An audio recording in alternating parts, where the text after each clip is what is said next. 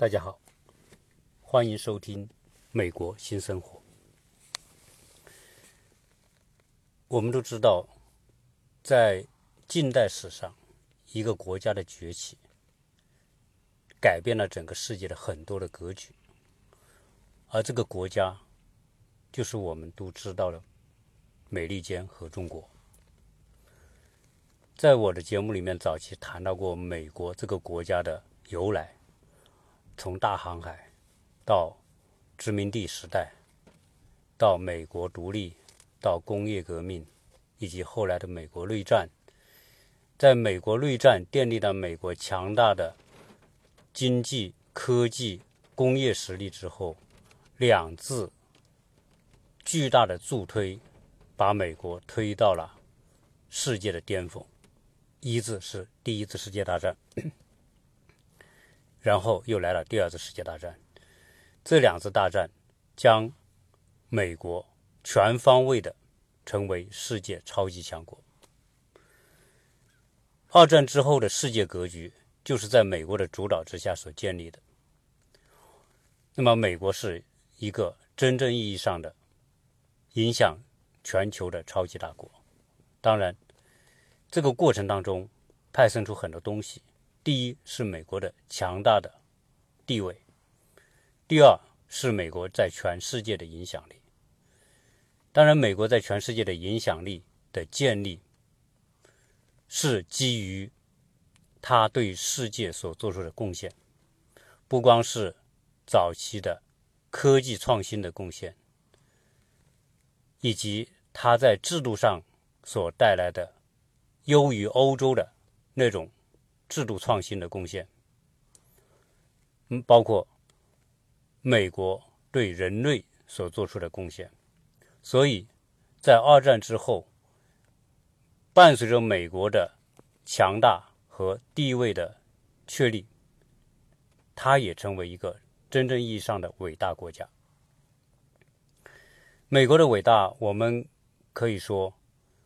其中一部分，除了我们看到的硬实力之外，在二战的过程当中，如果没有美国的介入，没有美国在二战当中把利益放在一边，为人类的公道、为人道、为正义而战，美国在二战当中，我们说他动用了军队超过一千万，以及。他为所有的反对法西斯的盟国所提供的很多的援助，其中包括无偿的援助。我们知道，中国如果在抗日战争当中没有美国的援助和支持，是不可想象的。在日本占领了大半个中国，中国的所有的出海口全部被日本占领之后。中国几乎得不到外来的补给，而那个时候，美国开通了驼峰航线。大家知道驼峰航线在那个年代有多么的艰难。美国通过它的空军运输队，越过喜马拉雅，越过青藏高原，把很多的运到中国的最后的后方。就是西南一带，同时美国还组建了所谓的飞虎队，啊，这个而且这个是也是以志愿的形式，志愿军的形式，来帮助中国当时的国民政府一起打击日本。当然，中国这一块的抗战，哈，有许多的方面，哈，我们也可以看到。在当当初，宋美龄为了争取美国的支持，美国为了获得更大的、更多的援助，宋美龄曾经出使美国，在美国国会演讲，而且成为罗斯福的贵宾，住在白宫。宋美龄和美国的关系，那么也为当时的国民政府赢得美国的很多的物资、军事。全方位的支持，那么起了非常关键的作用。所以从那个年代来讲，那个时时期，我们觉得美国对中国确实有非常大的帮助，而且真正熟悉那段历史的人，我们都可以看到，抛开所有的偏见而言，那个年代美国是一个伟大的国家，它对于中国的抗日的战争的胜利，因为中国的抗战不是一个独立的一个战场的抗战，美日本的战场是在遍布整个的亚洲和太平洋。而且更多的武力、海军力量都投放在太平洋跟美国的太平洋战争。美国从对最初的珍珠港被袭击，到后来美国对日山宣战，以及在中途岛海战当中，美国海军打败日本海军，成为太平洋战争的转折点。那么，美国对打败日本是决定性的，在整个的战争二战太平洋战区来说，美国绝对是决定性的。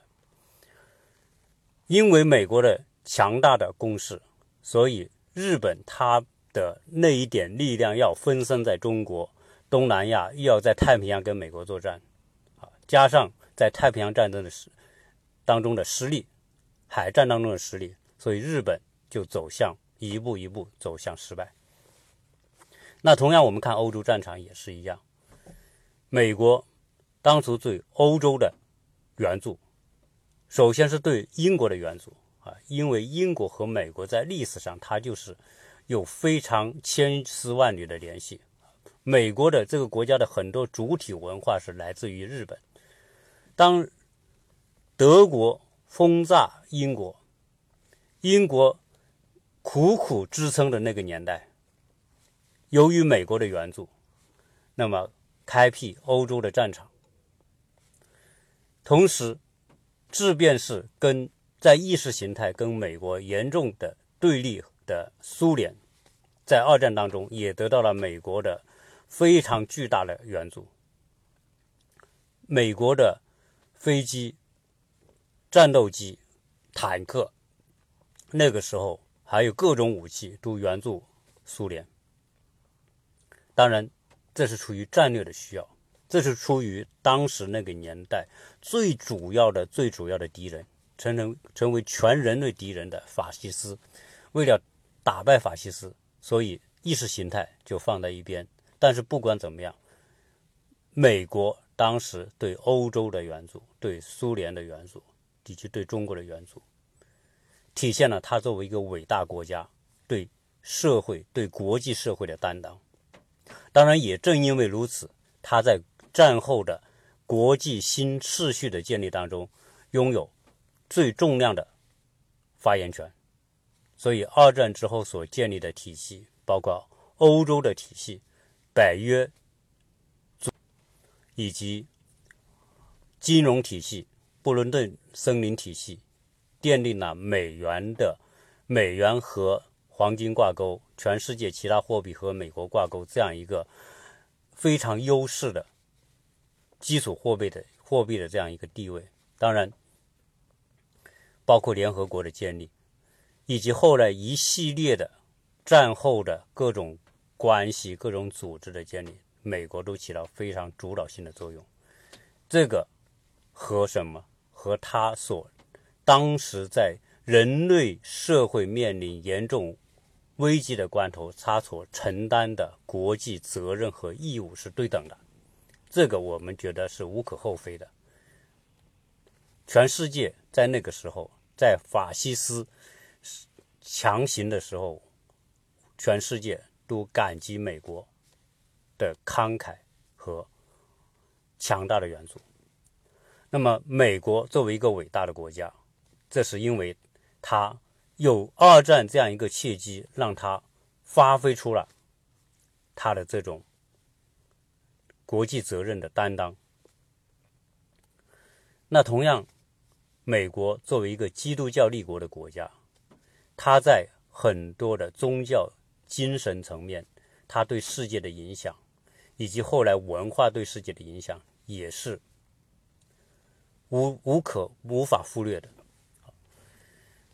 美国的当初的这种国际地位以及在国际上的崇高的影响力，还取决于说，美国是一个移民国家，它是一块荒芜的大陆，除了印第安人之外，由当初的欧洲移民一点一点将美国建设起来，同时，他也拥抱了当时的全世界的所有盼望和平。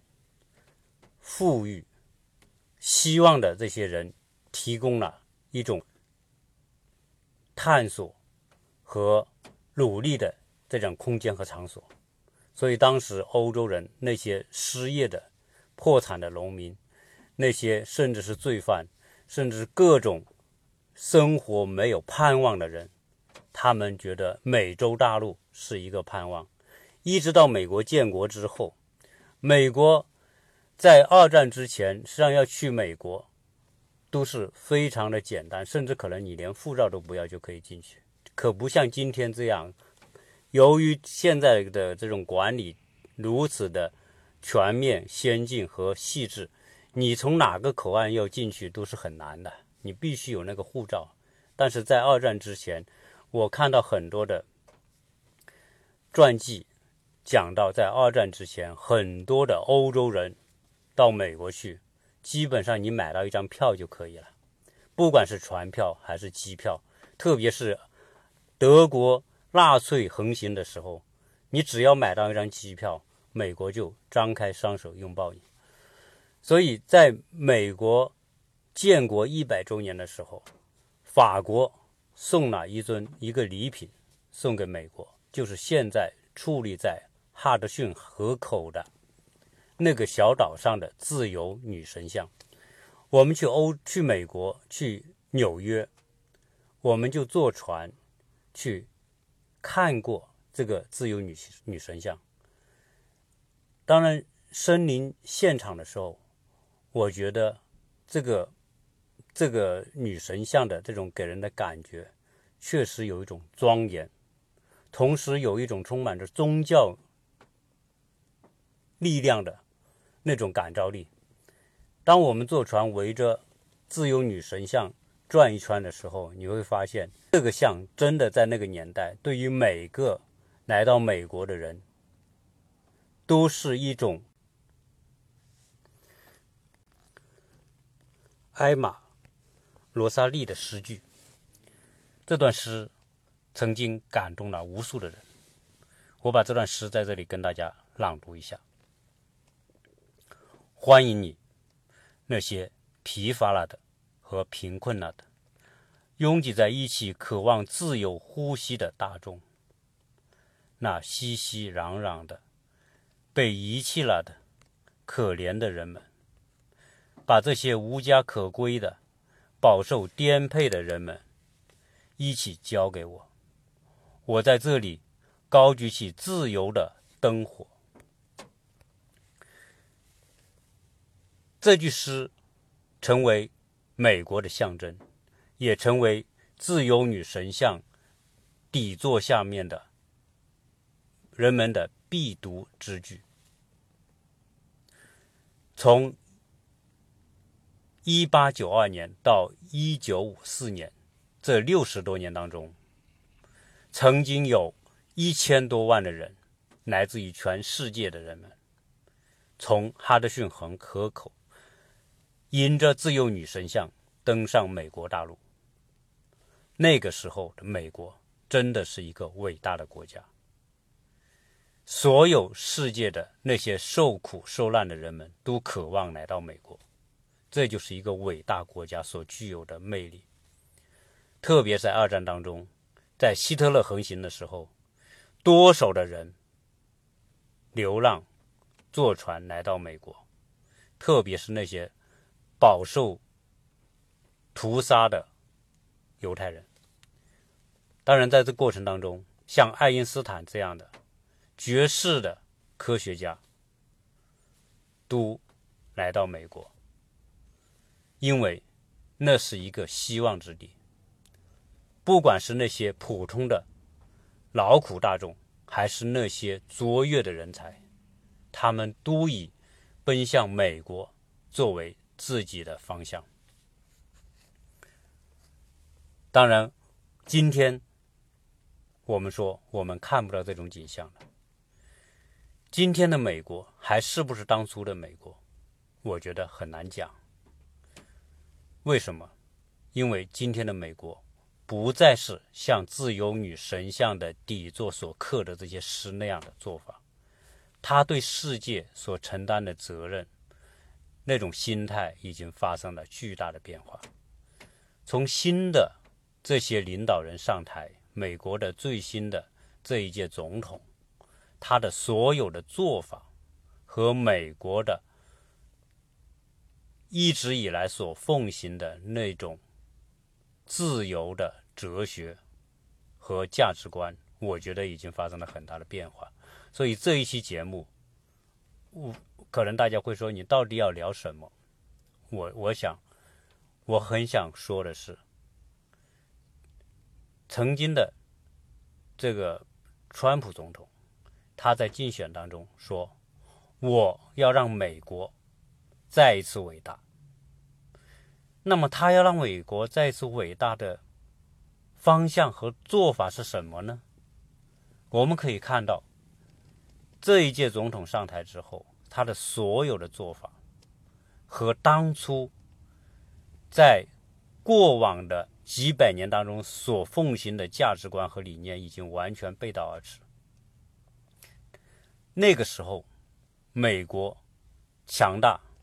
美国对世界承担着国际责任。那么，今天的美国仍然强大，但是今天的美国，特别是我们看到的这一届政府，是不想对国际承担他可以承担的责任。我们可以看到的是什么呢？我们可以看到的是贸易战，对全世界开战，不光是对像我们这样对他形构成了。竞争威胁的国家的这种贸易战，也同样对他的几十年来的盟国欧洲展开贸易战，同时也对他的最亲密的伙伴像加拿大和墨西哥这样的国家也展开贸易战。追随日美国的日本和韩国，它同样是贸易战。那么，他所有这些贸易战是要干嘛？他不是要承担某一种责任。而是要利用他现在仍然拥有的某一种谈判筹码的优势，来获得经济上的那个数字上的好处。所以，我我在这边的时候，我经常可以收到什么呢？收到川普的推特，因为推特是开放的，你只要加他，你就可以收到他发的推特。我有时候也经常看一看他的推特，我就觉得，本质上来说。一个商人，他的哲学里面就是数字，就是算账。那么他所有的一些出发点都是算账时候，我是不是合算，我是不是有赚头？所以我们可以看到，今天的美国的领导人会说：“我的军队驻扎在那里，我在保护你，你要给我钱，你不给我钱，这不公平。”他会说：“我们开放我们的市场给像中国或者其他的国家，我们的市场养大了这些国家，他们拥有贸易顺差，我们美国有的是贸易逆差，这不公平。那我我我们要想想，事实上，国际 WTO 这种国际贸易体系。”应该说，受益最大的是美国。这个得到最多的这个国家，竟然在叫喊着说这不公平。我们看看，今天美国的所有的市场，我们在这边生活，我们要去所有市场买东西，真的百分之八九十是 Made in China。而且大家会知道，这些日常生活中的众多的这些产品，来自于中国，而且。通过国际贸易的方式，激烈的竞争，都是最低的价格。这些制造这些产品的，像中国这样的众多的中小企业、民营企业，他们得到的真的是微薄的利润。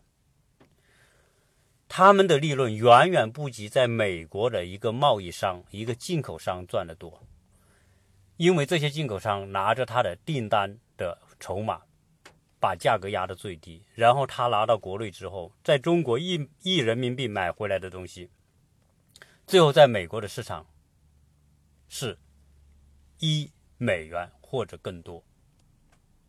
按照现在的汇率一比七的话，等于说它的。在美国的销售的价格是从中国采购价格的七倍，那么它的这些环节，任何一个环节所赚的利润，包括服务环节，都比中国的制造厂家要多，这不公平吗？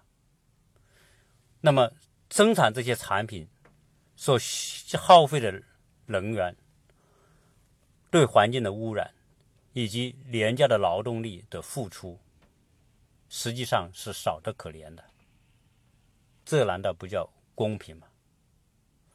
所以，我们看到这一届的美国总统领导人所有的观点和思维方式，就是一个小商人的思维方式，就是一个一切都以经济利益作为考量的思维方式。事实上，一个一个国家，他所获得的利益应该是全方位的。从物质层面的利益，从精神层面的利益，我们说，二战的时候那么多的人到美国来，当然美国给了他们某一种生存的机会，但是同时那么多人才在别的国家所培养的那些了不起的人才来到美国，难道不是美国最大的收益吗？那这个不是不是也可以说叫不公平？所以，我们今天所看到的这种美国的。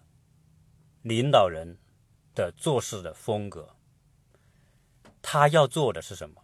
就是我要得到，我要索取，我要向全世界索取，我要向我派出军队的国家索取，我要让那些在贸易当中你们赚了我的贸易顺差的国家要索取。实际上，美国人享受着全世界最好的产品，因为他的产品的检验标准都。都比其他的国家可能要高，我们会知道，在美国曾经出现的很多官司，你都会觉得可怕。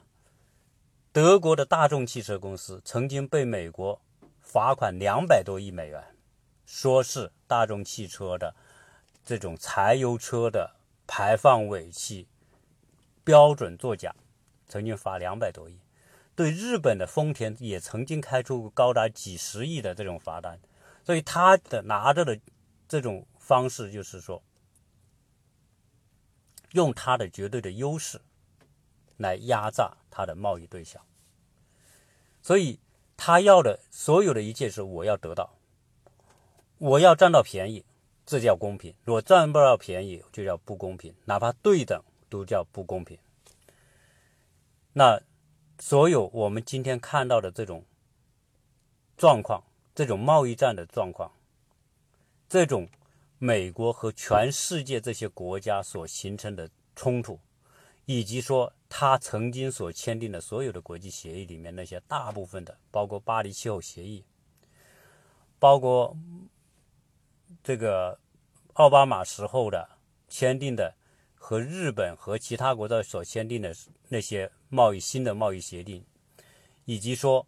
他在国际组织当中，包括联合国科教文组织，以及说人权组织，所有的那些他认为这些条约当初所签订的条约让美国吃亏的这些条约，他都要废除。一个大国，一个在二战当中承担如此国际责任的大国，以及后面所签订的所有的平等的协议，在他眼里。他用经济、用利益一算账，他发现哦，这些条约让我吃亏了。包括像伊朗这个协议，关于限制伊朗、伊朗的这种核武器研究的这种协议，他都要退出。所以这一切呢，我觉得反映的是什么？美国的制度的严重的缺陷。我认为，所以当初人们说啊，美国的制度是多么多么的完美，事实上也不尽然。后来有专家研究美国的制度，发现实际上美国的制度表面看起来真的很好，每个人都有公民都有投票权，都可以通过投票来发表自己的主张。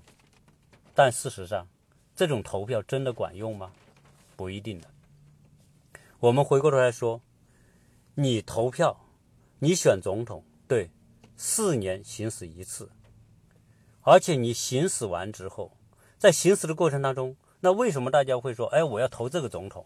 因为他说的很好听啊。至于他说的好听的那些话，是不是后面能做到？他不需要对你承担责任，大不了。你四年之后，你再行使你投票权，不选我，这就是你的所谓的公民的选举权。老百姓难真的可以弹劾一个总统吗？就算一个总统真的做的很糟糕，我相信老百姓你也只是敢怒，你敢言，但是你也做不了什么。所以，今天我们所看到的这种像新的这一届美国总统，实际上他的做法。我们看到的他的曾经的这些助手对他的评价，确实是一个非常的感性，可以朝令夕改的这么一个做法。而这种做法，当然赢得了一些人的一认可支持，但是同样有很多人不认可、不支持。那你又能怎么样呢？所以，我我们觉得，我们真的不能说完全的站在某一种想象的角度来看一个国家。任何一个国家，包括像美国这样曾经如此伟大的国家，我现在的感觉，它已经开始变得不那么伟大，开始有一点闭关锁国。不仅说我要对所有的移民开刀。不管是非法的还是合法的，我要在美墨边境建一个围墙，建一个长城，把它围起来。所有建长城的这种举动，实际上都是不自信的，都是开始走向从高峰走向衰落的开始，因为他可能没有这样的包容能力了。那今天，我们再看到，在全世界很多的这些人都移民来到美国，美国采取的限政策就是限制，啊，不管是来自于哪个国家的，不管是哪种方式来的移民，用的都是限制，连同学生都要限制，限制到什么程度呢？有一些议员说，不能给。中国的留学生发放签证，甚至呼吁取消对中国留学生的签证，不能让中国留学生在美国读那些所谓的高科技的东西。实际上，我觉得是非常荒诞的。我我们在这边读书，我们可以看得到，实际上在美国的大学教育是美国是有非常优秀的学校，有非常一流的教授。但是，并不是每个学校都是如此的优秀。他的课程的设置、教学方法，也并不是说任何一个学生到了这里就可以偷窃到他的所谓高科技的东西，没那么容易。而这种如此恐慌的面对于他的竞争对手，我觉得他仍然是用一种小商人的思维在算这个账。他没有看到每年的仅中国，他现在在美国一年一百三十多万的国际留学生，中国占了百分之三十，大概三四十万留学生，每年中国的留学生这些家庭贡献给美国的收入就高达两百多亿美元，用的是美国的这个教育体系。而真正的留学生有多少人真的成为说有机会去接触到美国的所谓高科技呢？那些什么偷窃到所谓他的技术呢？我觉得这是极其荒诞的一种做法。曾经在二战的时候，多少中国留学生也来到美国，对吧？这些学生来到这里，学到一些他应该学到正常的东西。难道中国的所有的技术都是靠偷窃来的吗？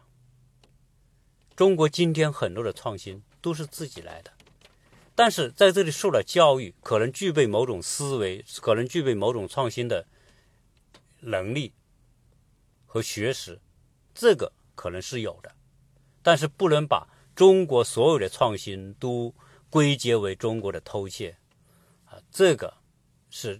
不是一个真正的伟大国家应该具备的思维，所以今天有可能说中国的留学生未来学理工科的，我只给你一年的签证，原来是五年签证，我只给你一年签证，一年一年给你签，然后严格的审查，甚至要做非常严格的背景背景审查，就怀疑说每一个来中国来美国学理工的这些这些学生都是情报的偷窃者。非常的可笑。实际上，我们在美国生活，可能每个学生所接触到的，也就是每个公民可以接触到的。你上网看这些东西，都是都是正常的。而且，这个互联网不光是在美国可以看，我在中国同样可以看。只要你的英语够好，你可以看到很多的国际上的所有的最新发布的论文。那是不是看到这些论文就叫偷窃呢？啊，所以这些是非常荒唐。所以我觉得现在总有一种想法，或者有一些人正在让美国变得不那么伟大。我们再用一个简单的逻辑：如果一个人想让美国再一次的伟大的话，那么他就不会提出后面那一句话，叫“美国优先”。我们看到一个领导人在竞选的时候说：“我要让美国优先，我一切都要以美国作为最高的利益标准来做事情。”那就是简单的说，我要索取嘛，不光我的工作机会要索取，移民你都给我滚出去！为什么？你抢占了工作机会，留学生不给你工作签证，为什么？你抢了我的美国人的这个工作机会，工厂你给我回到美国来，来开展制造业，因为你在美国开展制造业，你可以创造就业机会。当然，这是一个领导人可能啊必须考虑的问题，但是不能如此的狭隘。以提出“美国优先”这种口号，实际上就是一个，我觉得这是极其短视，又是一种缺少、缺乏高度的一种势力，极其势利的那种思维在主导着一切。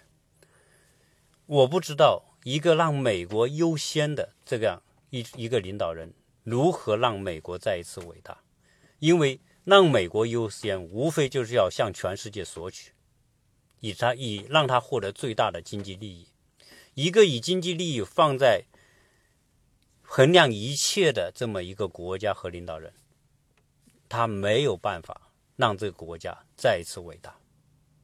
有可能他在经济的利益上确实会得到好处，就像。